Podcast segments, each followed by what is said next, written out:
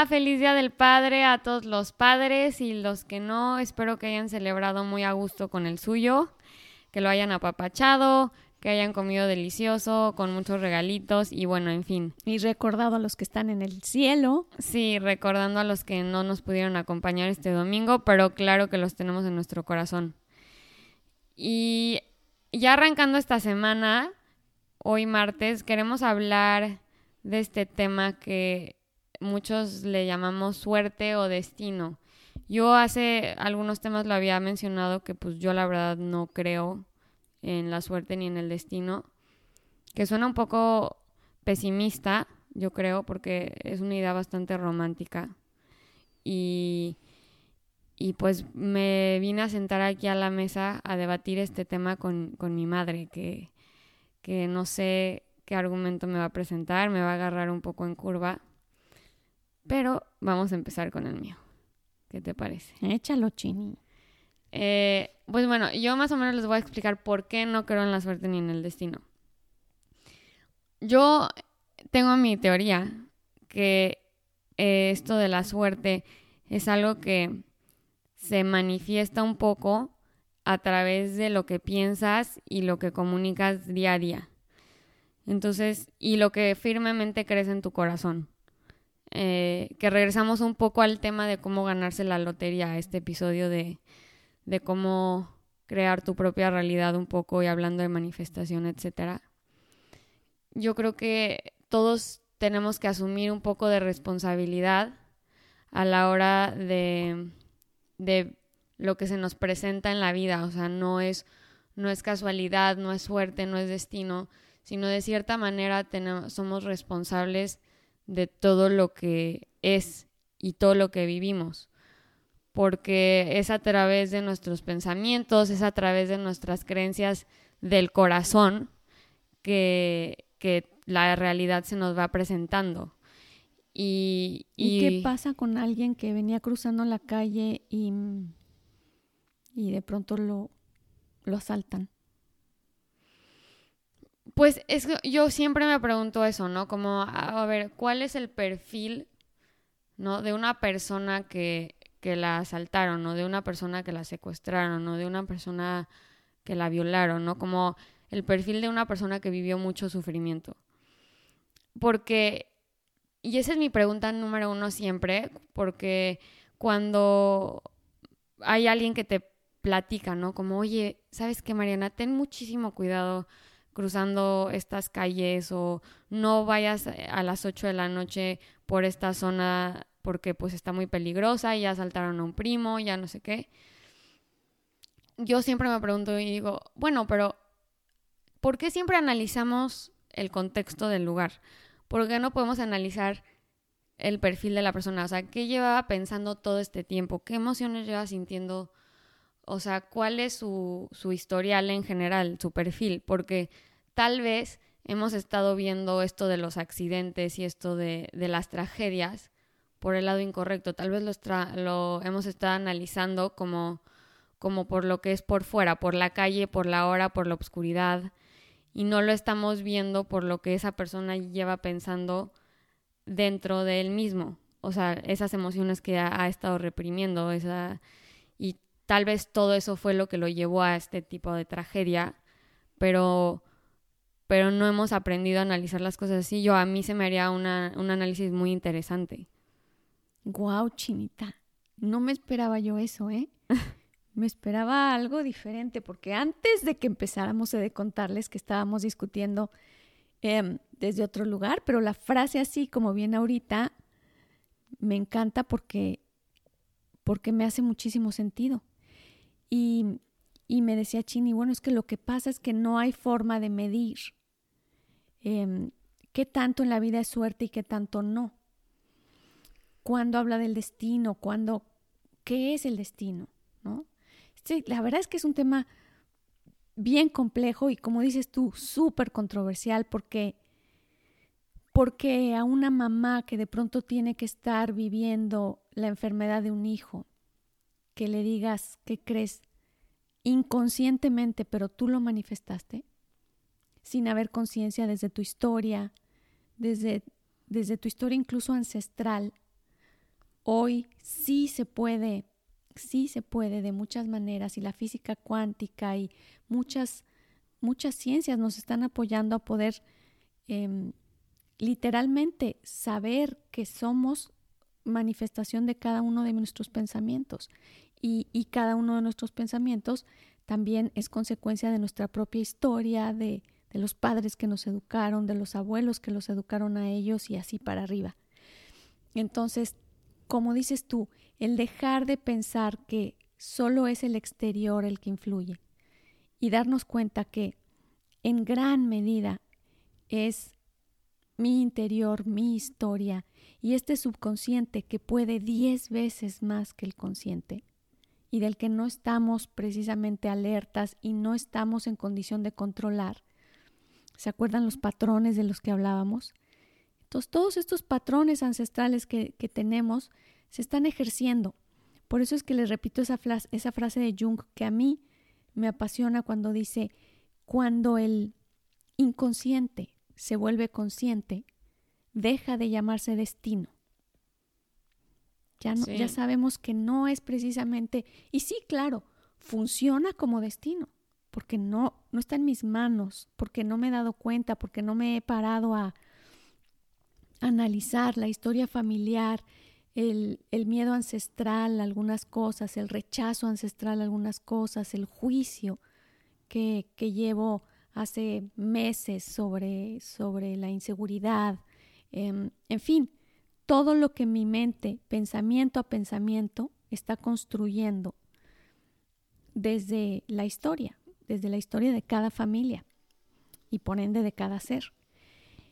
Entonces, entonces sí tendría sentido, ¿no? Tendría mucho sentido decir, ok, vamos a pensar entonces que el destino es precisamente esta inconsciencia que tenemos de lo que son nuestros patrones. Y no tendríamos por qué estar a la deriva del destino cuando decidimos hacernos tal como dijiste esa palabra mágica, hacernos responsables voltear a ver y decir, ¿en qué puedo ser más consciente? ¿En qué puedo mejorar? ¿Qué puedo cambiar? ¿Qué puedo em, darme cuenta de la historia ancestral y ahora ser pionero en verlo desde otro lugar? Wow, a mí eso me parece me parece precisamente la magia de la evolución, la magia del crecimiento humano. Que lo podamos ver pues siempre de la mano de otro ser humano es más fácil. Ayuda, ¿no? Lo que yo no puedo ver en mí, lo puede ver alguien más y al revés. Y, mucho hablando, o sea, un poco aterrizando más esta idea de los patrones ancestrales. O sea, yo tengo un ejemplo que el otro día lo comenté contigo para aterrizarlo un poco más, ¿no? Que es esto de... Estamos viendo una película, mi mamá y yo, y muy buena, pero le dice la mamá al hijo, ¿no? Que el hijo tiene una enfermedad que se llama Asperger. Y le dice al hijo... Pero es una condición. Sí, es una... Bueno, es una condición, no sé. Pero bueno, en fin. Em, le dice, la vida es muy difícil. La vida es muy difícil. Y se lo repite tres veces. Y las dos nos quedamos como, no, shh, no le digas Yo, cállate la boca, vieja sonza. Eh, porque así, es, o sea, si así estás diciéndolo y así estás educando a tu hijo que de esa manera va y a ver la vida. Deja tú diciéndolo. Con una mamá Aparte se lo estás comunicando a través de las emociones, a través de las experiencias. Y de tu certeza. Todavía le recordó. ¿Qué le recordó? Semejantes son pura tragedia que le pasó en la vida. Le dijo, no, es que yo te, te murió tu papá y fue Se te murió tu papá te quedaste traumado de por vida, nunca saliste de tu cuarto, eh, casi casi de que luego te aterrizó el monstruo verde y te quiso comer vivo y no sé ya qué. me acordé, sí. Y luego le dice, la vida es muy difícil, pues, o sea, qué gana, o sea, literalmente ahí acaba de hacer una estampa, así como tatuaje permanente en el subconsciente del hijo, en donde siempre se le va a hacer la vida difícil. porque, así lo educaron. Estaban los ingredientes, estaban una emocionalidad importante. Estaba una voz de autoridad, o sea, una mamá y la certeza, ¿no? Y la emoción, o sea, genera en él una emoción Y aparte él ya había generado una emoción negativa, entonces le recordó la emoción negativa y le dijo, mira, ve, ¿te acuerdas de que cuando se te murió tu papá? Así es toda la vida, está bien difícil. Como esas, miles. Sí, sí, ¿No? sí. Sí, muy que, fuerte. o sea, obviamente, y, y sin importar la situación o condición de, de este niño o joven con Asperger o no Asperger, la verdad es que se me hace como todo Una ese... sentencia Sí, todo, todo eso se me hizo como muy mal, muy mal. Sí, se Eh, sintió, ¿no? Incluso solo de escucharlo dices, no, bueno, ya, mira, no se lo digas, pero ni a mí me hagas oírte, ¿no? Sí, no, o sea, porque ya desde ahí ya todo se te hace difícil, o sea, ya la vida la ves con este lente de que, ah, es que así es, así, así siempre va a ser, trabajo es así dificilísimo. se salir nació y así se lleva. Entonces, eh, yo creo que como estas instrucciones, hay muchas, y esas son las responsables de lo que se lleva, entre comillas, destino. el destino, o lo que se llama, entre comillas, la suerte. Son este tipo de instrucciones ancestrales que se dan y muchas veces no son intencionales. O sea, yo, lo chistoso es que esta mamá cuando le dio este magnífico y espectacular consejo al hijo, no se dio cuenta que lo estaba sentenciando, lo estaba tratando de hacer desde un lugar como muy compasivo, Realista. muy como que apapachándolo, como que pero no, reina, o sea, se le fue la mano, o sea, como que la instrucción no iba por ahí. Claro, sí, sí, la verdad es que estuvo fuertísimo eso que oímos. Y además de todo, esto es precisamente lo que se llama karma, ¿no? Es c- no como comúnmente se usa de, es que, sabes que te robó mil pesos, no te preocupes, karma. O sea, va a llegar, va a llegar la ley de karma y resulta que a él le van a robar siete veces siete. ¿no? Que en realidad no tiene nada que ver con eso. El karma famoso lo que implica es que yo soy lo que yo creo, o sea, lo que yo sé que soy. Pero esto, esto que dice aquí adentro, esto que estaba sembrando, por ejemplo, esta mamá, esta certeza que ella tiene en el corazón de decir la vida es súper difícil, eso es lo que va a manifestar, eso es lo que para ella de una u otra forma va a ser la vida, a pesar de que ella desee otra cosa. Ella diría, ¿qué crees? Híjole, me encantaría que mi hijo consiguiera un trabajo espectacular, me encantaría que la vida fuera más fácil, me encantaría que la vida fuera más alegre para él. Pero lo pide desde ese lugar de carencia, desde donde eso no, Existe. no existe, no es. Y entonces es toda ella la que sigue viendo y afirmando esa certeza de lo difícil que es la vida y lo difícil que es conseguir un trabajo. Entonces cuando se habla de karma, no es precisamente de lo que te vaya a caer, sino de lo que dentro de ti todo tu ser sabe que es. Dharma, por otro lado, es, es este aspecto positivo de todo lo que tu ser sabe que es, que sería, por ejemplo, alguien que Y que- cuando te refieres a ser es como el alma como pura, eh, sin este ego de por medio.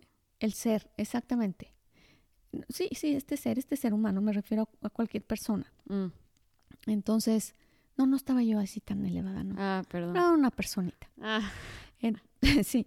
Entonces, a, a lo que voy es que el Dharma es el aspecto positivo, es este lugar en el que, por ejemplo, otra mamá llegaría y le hubiera dicho a su hijo, es que sabes que sí estuvo súper pesado este mes, pero, pero también es que estén en este lugar no, no da ni buenos trabajos ni nada. Yo sé de otro lugar y siento, yo te veo viviendo esta especie de vida y yo te, y estoy segura porque va a ser facilísimo. Si entramos con ellos, nos van a ayudar. Entonces tiene esta foto y tiene esta certeza en el corazón y tiene esta... Entonces puedes ir si ese sueño, cuando te estás viendo con todas las posibilidades, con sin, o sea, esto, esto pudiera ser, y por qué no, pero que te responde el estómago y te dice, y sí, órale, dice, órale, ese es Dharma, ¿no?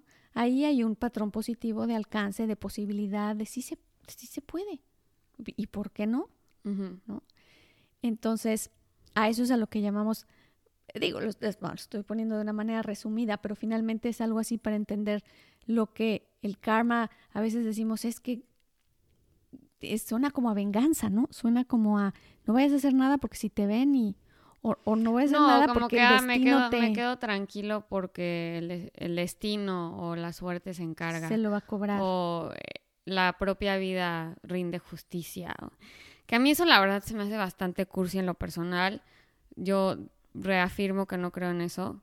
O sea, a mí se me hace muy importante que todos asumamos acuérdense, acuérdense responsabilidad. que se llama sin filtro porque Mariana no lo maneja. Sí, o sea, a mí se me hace muy importante el asumir responsabilidad, o sea, ponte los buenos pantalones y decir qué hice, qué pensé, qué instrucción tengo adentro, qué emoción llevo reprimiendo por tantos años, que me trajo a esta mala suerte, entre comillas, o que me trajo esta buena suerte, entre comillas. Porque no lo vas a acreditar así, o sea, siento que es una manera muy fácil de decir, ay, fue Dios, ay, fue no sé qué. El otro día no sé dónde lo vi, pero, ah, lo leí, em, que decía en un libro como, ¿cuántos años nos atrasamos de descubrir tantas cosas de la ciencia, de cómo se dan las cosas, por querer acreditarlo todo a Dios, ¿no? Entonces, por ejemplo, cuando era eh, la Edad Media, había gente que se enfermaba y se morían, ¿no? O sea, no sabían, había niños que se que de la nada se desplomaban y no entendían, era un niño completamente sano. Y decían, es que fue Dios el que me vino a castigar, fue Dios porque eh, pequé y dije mentiras, o hasta fue el karma, no sé. Y, y no, en realidad el niño se había comido una planta venenosa que le dio una enfermedad y por no querer eh, avanzar y descubrir y ver y como que hacer una reflexión, educarse en el tema, y acreditarlo todo al, a Dios, que no digo que no hay Dios y creo en Dios, pero nada más digo, nos atrasamos muchísimo en encontrar el verdadero motivo de, todo, de todos estos padecimientos, ¿no? Y yo creo que sigue siendo hasta el día de hoy una limitante, o sea, yo creo que si empezamos a analizar las cosas por las emocionalidades de las personas, el perfil, la ancestría, nos podríamos dar mucho más cuenta porque hay algunas situaciones de vida se nos presentan. Bueno, Chinita, y a ver, ¿qué pasa cuando un niño efectivamente no es que haya habido una planta venenosa, sino que se murió de pum? O sea, hoy en día y no saben. exactamente, murió de una muerte de cuna, murió pum. ¿Cómo no pensar que es un castigo de Dios o cómo? No, pero es lo, voy a lo mismo, o sea, si lo estás acreditando al destino, a Dios o a la suerte, como que no vas a llegar a la verdadera, como a la verdadera respuesta. Si seguimos pensando o dando um, como respuesta destino y suerte, nunca vamos a evolucionar en la responsabilidad, en mi responsabilidad, en cómo funciona la vida, en de qué se trata, en cómo hacer para no estar a la deriva viviendo, ¿no? Eh, sí, te entiendo perfecto. Y, y, una de las preguntas es, ¿qué me hiciste antes de empezar? Si te acuerdas o no, es qué pasa con esos niños que efectivamente, ¿por qué, ¿por qué de pronto vienen, se enferman, se mueren? ¿qué pasa? No tuvieron una emocionalidad, no tuvieron, no tuvieron una, un acto responsable de... O sea, cuando es muerte en cuna, ¿no? Como que no, no han vivido, entonces ¿cómo van a... Exacto, ¿cómo va a ser... Van a morirse. Consecuencia de... Entonces, lo que hasta hoy se entiende es, sin importar qué pienses, si de dónde vienes, el simple hecho de tener la certeza en el corazón de saber que tu alma viene de algún lado, tiene la experiencia, la experiencia de la vivencia y se va, estaba difícil decirlo, ¿no, Chini? Sí, no, no, no es, la experiencia de la vivencia y, y, de pronto el alma se va a otro lado. No importa si piensas viene de otra vida o viene del cielo o viene de, un paraíso, llega a la vida y se va a otro paraíso. En fin, eso, eso sin importar. O sea, independientemente, de, la religión. de la religión o la creencia, el alma viene de un lugar. y sigue a otro lugar. Y vamos a pensar cómo el alma viene de una historia, en la que aquí se enriquece por corta o por, o por larga que sea, pero tiene un sentido que no conocemos, no estamos en condición, la mente humana, de conocer o de saber o de recordar de dónde específicamente vengo y a dónde específicamente voy. Hay muchos indicios, hay, hay gurús, hay, uff, en fin, hay, hay tantas teorías, ¿no? Que, que en realidad, a mi gusto, no hay una comprobación tal cual y no creo que sea precisamente el meollo del asunto, ¿no? Creo que el meollo del asunto está en la vivencia per se. Por eso es que no tenemos memoria de otra cosa más que de la vivencia. Y eso es en lo que el hombre, el ser humano, se tiene que enfocar. Pero ¿cómo explicarse eso? Eso es, es, vengo de, tengo una historia. Y si lo que tocaba, o sea, si mi historia aquí fue muy pequeñita, mi, vivencia humana fue muy pequeñita o muy larga, la historia sigue. O sea, viene de un lugar y va a otra, y va a tener congruencia, y va a tener em, justicia y lación. Entonces, explicación al respecto, lógica, no, no podemos reclamarla desde aquí, como no podemos reclamar desde la condición humana el recordar de dónde venimos. No se puede. Pero sí sabemos, lo que sí sabemos es que dentro de la vivencia humana, el pensamiento es creador. Eso es real. Eso sí hay comprobación científica. Cada uno de mis pensamientos, estando en esta vivencia y condición humana está constantemente creando y manifestando para mí, para mi comunidad, para mi entorno. Soy incluso parte de una conciencia colectiva. Entonces los mexicanos pensamos de cierta forma, vamos a decir que vibramos de cierta forma y tenemos cierta experiencia de vida y ciertas características que los holandeses no tienen, que los ingleses tampoco y que las personas en Sudáfrica tampoco. Todo es, yo soy una, una conciencia que también soy parte de una colectividad. Y todos, em, en individual y, y, y en grupo, somos creadores. Estamos creando, estamos manifestando. Y si soy, yo creo que lo único que queda, Chini, que podemos de alguna manera concluir, y no sé si, si después habrá dudas, y, incluso por supuesto, lo que siempre se vale es decir, Gris, no estoy de acuerdo, ¿qué pasa con esto? Y eso enriquece nuestros temas, ¿no? Lo que, lo que nos ha pasado, siempre lo agradecemos. Pero lo que podemos concluir es que mm, tomando en cuenta de que eh, mi pensamiento es creador y que además de todo, yo no estoy en control de, de lo que el mal pensar me va a traer. O sea, yo puedo estar teniendo miedo, miedo, miedo por meses, o juicio, juicio, juicio por meses, y sé que no estoy manifestando en bien. Pero qué estoy manifestando no tengo capacidad de saber. Por eso es que no debo tener culpa, porque, porque muchas veces ni siquiera estoy consciente de que estoy mal pensando o maldiciendo, como esta mamá. ¿Ves esta mamá que le dijo, pero, mijito, la vida, es, la vida es una cochinada, criatura mía. Yo te amo. Mira, vayamos adelante en esta puerca vida. Vamos, yo, yo te voy a ayudar a ver si sobrevivimos, porque ella jura que lo está haciendo desde el amor, que lo está haciendo bien. Lo que pasa es que si supiera mejor, si entendiera mejor, si hubiera más claridad, más amor en su entorno, hablaría con más amor a su hijo y ella manifestaría mejor. O sea que no hay una mala intención. No, no, no, ya Entonces, sé. Y pero espera, permíteme termino. A lo que voy con esto de que no hay una mala intención es que no hay culpa. se está burlando. No, no, no, perdón por interrumpir. Nada más quiero cerrar la idea. Claro, chinita, que me estabas interrumpiendo, pero viene de ahí.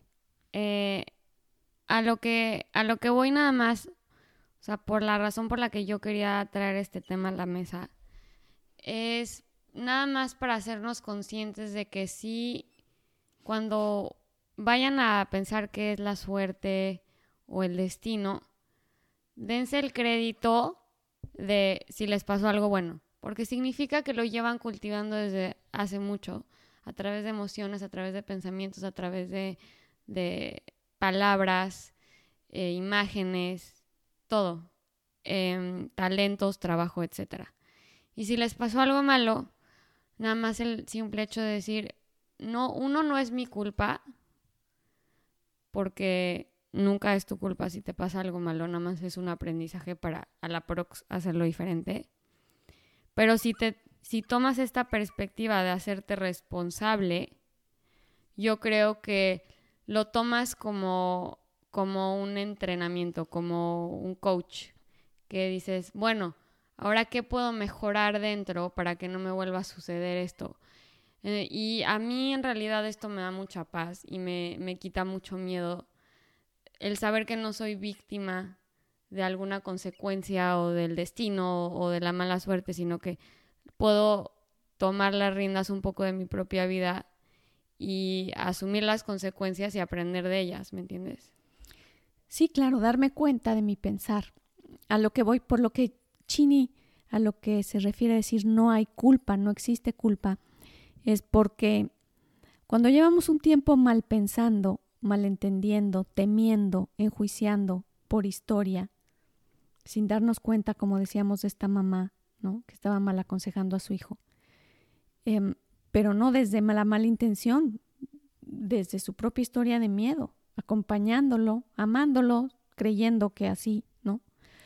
Em, y entonces las consecuencias, pues son, pues son negativas porque viene desde un error, viene desde una apreciación de la vida negativa y no es su culpa porque así eso es lo que entendía y lo que sabía y lo mejor que sabíamos cuando nos pasa algo así. Lo hacemos siempre desde el mejor lugar. Por eso detrás siempre hay un error que podemos voltear a ver, pero no una culpa. No hay una culpa. Entonces, aparte la culpa es como esta maña que tenemos los seres humanos de que, aún pensando que es el destino, aún pensando que es Dios, aún pensando, nace la culpa nace la culpa como, como exigiendo que yo tuviera que saber o ser perfecto aquí, entender, dominar, cuando a veces ni siquiera empezamos por reconocer que yo soy responsable de, de lo que me sucede, de mi realidad. Es a veces incongruente. No sé si, si se entendió porque llevaba como un poco de fondo, pero, pero la idea de todo esto es saber que si no estoy en consecuencia de saber exactamente a dónde me va a llevar el mal pensar, el juicio, el temer, no sé, porque la, la, mente humana no tiene la capacidad de estar en ese control de decir, ah, voy a vibrar en 14 y voy a ser imán con este otro 14, 18 y las consecuencias son de, de una vibración eléctrica que va a llegar a... O sea, no, no manejamos eso. Pero sí la capacidad de decir, puedo entender más, puedo aprender más de este tema, puedo amar más, puedo cuidar más lo que estoy pensando, deja de temer, deja de desconfiar. Y así, ir cuidando. Y como sé que no lo sé hacer perfectamente, entonces cuando salgo a la calle, a este lugar del que hablabas, Chinita, de un lugar inseguro en el que seguro te asaltaron y tal, digo, bueno, ¿qué crees? No pienso de la manera más virtuosa del mundo, ¿no? No voy a andar a las 10 de la noche en una calle peligrosa, pero tampoco voy a estar temiendo que me asalten, que ni poniendo 14 seguros, saliendo del, del contexto normal, voy a aprender a ver, a rodearme de personas más, más optimistas, sentirme o tratar de estar en un lugar más segura y pensar en que estoy segura. En fin, eh, salir del error poco a poco y saber que no, no, no pienso perfecta, perfectamente, no pienso de una manera absolutamente virtuosa, pero pienso cada vez mejor y manifiesto cada vez mejor. Y lo que dijiste, que me encantó, de decir, qué padrísimo está Chinita y lo vimos, cuando todas las cosas buenas que me pasan, resulta que no me las agradezco. Y, y está padrísimo que sí soy creador de todas las maravillas que me pasan día con día, de, de, de todo lo que disfruto día con día. Estábamos viendo de un agradecimiento. ¿Qué me decías, Chini? Bueno, yo no iba a tocar tanto ese tema, pero, pero vas. Ah, que, no, es que quería recordarte de este agradecimiento de que vi de este señor. ¿Cómo se llama? Que de tú sí este lo- señor. Bueno, este chavo. Oigan a mi tía. de Snoop Dogg. Es Snoop Dogg. Que ah, lo bro, entrevistaron, no sé qué premio ganó. Y sale de que en una parte dice como Last but not least, I wanna final. thank me. O sea, me Sí. quiero agradecer a mí mismo. Sí, sí, al Me final, quiero pero agradecer a mí mismo por el trabajo que metí, me quiero agradecer a mí mismo por las horas que no me di libres, me quiero agra- etcétera, me etcétera, quiero etcétera. agradecer a mí mismo por el sueño, por la valentía. O por- sea, sí, o y su yo éxito atrás, yeah. aplaudiéndole. Bravo. Como nada más diciendo que su éxito no fue casualidad, no fue suerte. Y reconociendo Y no fue solo su equipo, sino también, o sea, a ver, yo, su yo trabajo, su sueño, su esmero, su fui ilusión. completamente responsable de estar parado aquí y yo creo que eso lo deberíamos de hacer más, ¿no? Como que no tanto, yo creo que no hay que culparnos tanto y hay que agradecernos más y, y perdonarnos más a nosotros mismos. Sí, de que no me salió Y perfecto, otro pero me tip- salió súper bien. O sea, ese es tip número uno. Tip número dos que yo quería compartir eh, es el no tratar de no ver películas o series como muy agresivas últimamente están estas que de los narcos, que del asesinato, que del serial killer, que el del misterio de Pero ¿cuál- las ¿qué trabajo 400 cuesta, Chini? espadas. Que lo queremos hacer y no, no, no Pero no de verdad es muy difícil encontrar un programa de tele que sea, que nada más te rías, que sea así como y, que y luego nos lighthearted. picamos, nos picamos, empezamos. Y obviamente esos son los más interesantes, los del pero de cierta manera, si lo ves antes de irte a dormir, te quedas, el subconsciente se queda con lo último que ves esa última hora. Entonces, y se está reforzando y reforzando durante ocho horas que estás dormido, o cinco, no sé cuánto duerman. Pero igual son un chorral. Entonces, tengan cuidado con eso. La verdad es que eso tampoco ayuda mucho a, a esto Sí, de. tengamos, Chinita. Saben que hubo esto, esto empezamos a ser conscientes, Chinillo, Ajá. cuando, cuando de pronto estábamos leyendo algo que me pareció tan cierto, que decía es que los papás nos asustamos de, de lo que ven los hijos y tal, y nosotros eh, estamos inculcando los valores, estamos, hay que ser honestos, hay que ser ordenados, y en nuestra casa vivimos los valores, y la mamá tiene una casa súper ordenada, y es una mujer buena, de valores y tal. Y eso lo estamos haciendo a nivel consciente. Y de pronto el niño prende la tele y está con nosotros a lo mejor y está viendo un metralleta que mata a cinco y al camarógrafo también y de pronto llega alguien y se droga y de pronto gritos en la tele y el niño está casi durmiéndose y entonces esa información llega directo a nivel subconsciente. O sea, es una información mucho más fuerte, mucho más contundente, que puede llegar a ser patrones simplemente de, de la nada y sin darnos cuenta. Entonces decimos, ¿cómo de pronto queremos cambiar el mundo y cuidar a nuestros hijos de esto, de esto tan, tan violento y tal? Pero de entrada no nos sabemos cuidar nosotros y de entrada no sabemos las consecuencias de estos mensajes subliminales tan, tan violentos. Ah, y, Y, de pronto no encontramos nada que ver, Chini. y también por otra parte, o sea, nos quejamos de, ay, la fantasía, que el dragón, que la helada y no sé qué, y la bruja y tal. Pero de cierta manera, o sea, las series de los narcos, las series de los asesinos seriales, tienen su lado de fantasía, todas están sumamente exageradas, todas están sumamente dramatizadas y lo compramos como si fuera algo real y lo compramos como, como si Es es, que ya algo es real, es viable en, en la vida. Y no digo, o sea, sí, yo creo que sí, obviamente sí pasa, pero lo que voy es, no es tal cual, no es la historia tal, tal cual verídica. Chance la, la real está, está un poquito peor. No sé. Nada más digo, ¿para qué te lo metes a la cabeza antes de dormir? Ya sabes. Y te lo vendes como si es algo viable que te puede pasar a ti. Se lo vendes a tu subconsciente, que es todavía más serio. Entonces, ese es mi tip número dos. Solo, Me encanta dos y estrella. Ujú. O sea, agradecerte a ti mismo. Uno, dos, cuidado con lo que ves. Sí, esos son los dos más importantes. Y así queremos como, como circular la importancia de, de lo que vimos hoy. Em, no importa si le decimos suerte, si le decimos eh, destino, no importa que nos peleemos con esto o no. La verdad es que no, no se trata de eso. Yo los invito a decir, como en vez de decirle destino o suerte, si piensan que es suerte, dense una palmadita en la espalda y agradezcanse. Y si piensan que es mala suerte, nada más tomen nota y decir, bueno, ahora qué puedo cambiar que llevo cargando negativo todo este tiempo que me llevó esto. Esta mala suerte. Como un coach, como tomar nota. ¿Qué hay detrás? ¿Qué mal pensar? Siempre voltear y decir, ¿qué mal pensar está reforzando esto? ¿Qué creencia negativa de la enfermedad, de, de la seguridad, de, en fin, algo que podamos todos los días ir limpiando y, y ir viendo de manera más optimista o más clara? Bueno, pues cerramos. Cerramos con esto, los dejamos con los dos tips. Ojalá que les, que les gusten, les sirvan y que los practiquen muchísimo. La verdad es que son prácticos y, y son profundos a la vez. Así que nos veremos entonces el siguiente, no nos veremos, pero sí nos escucharemos el siguiente martes con el mismo gusto de siempre.